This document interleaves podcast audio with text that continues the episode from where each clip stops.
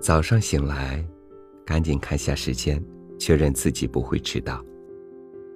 一边洗漱，一边想着今天要做的事，一遍一遍，生怕漏掉了什么。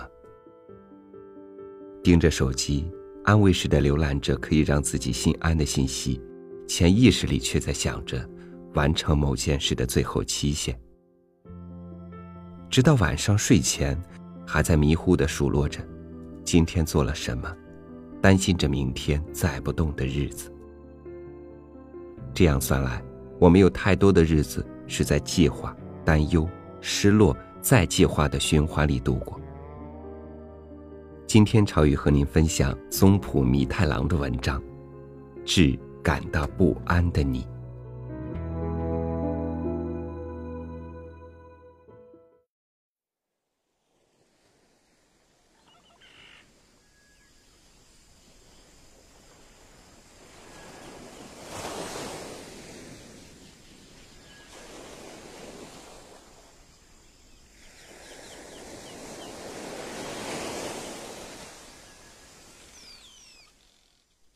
去旅行的时候，有些人的行李总是多得惊人。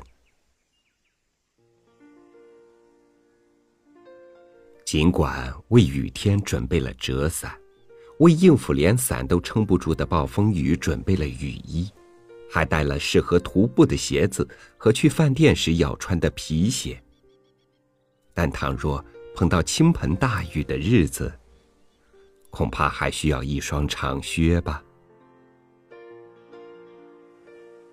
随着想象无穷无尽的扩散，行李也愈带愈多。我们大都是在想象自己并不乐于见到的未来。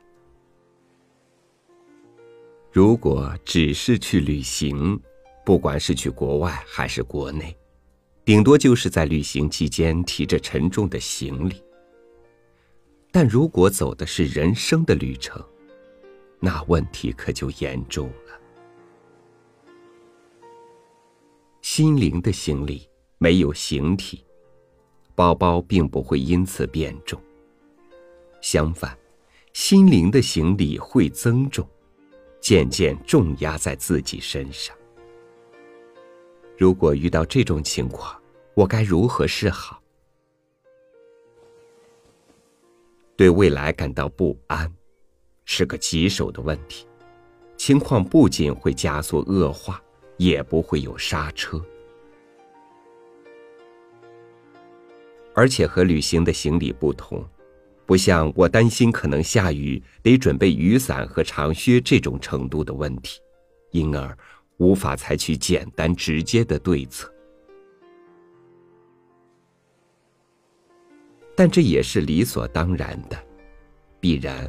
未来可比国外旅行覆盖面更广，可能发生的状况更是五花八门。如果放任不管，心中的不安全渐渐膨胀，一旦生出我已经走投无路、无计可施的念头，人很可能就会一屁股坐在地上，一蹶不振了。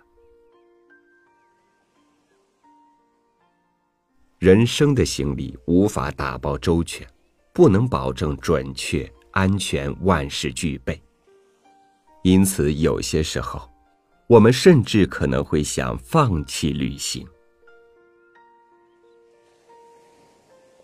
换句话说，如果你一味想着如果遇到这种情况该如何是好，任由不安继续膨胀下去。你很可能会落得一个人枯坐原地的下场。一旦你这么做，孤独感便会宛如迷雾般升起，使你陷入愈发看不到前方道路的窘境。我觉得，那些受困于对将来感到不安和寂寞的人，对未来往往有想太多的毛病。我有一个建议，你何不试着换一种思维方式呢？那就是，只去看那些此时此刻在眼前发生的事，只处理眼前的问题，不是把焦点放在明天或后天，也不是明年或十年后，而是把精神集中在现在这一刻。假使你已经预测到未来可能会发生那样的情况，在事情实际发生前，何不把那些预想都忘掉呢？只要以这种态度定下基本的思维方式，我想不安的未来也将会离你愈来愈远。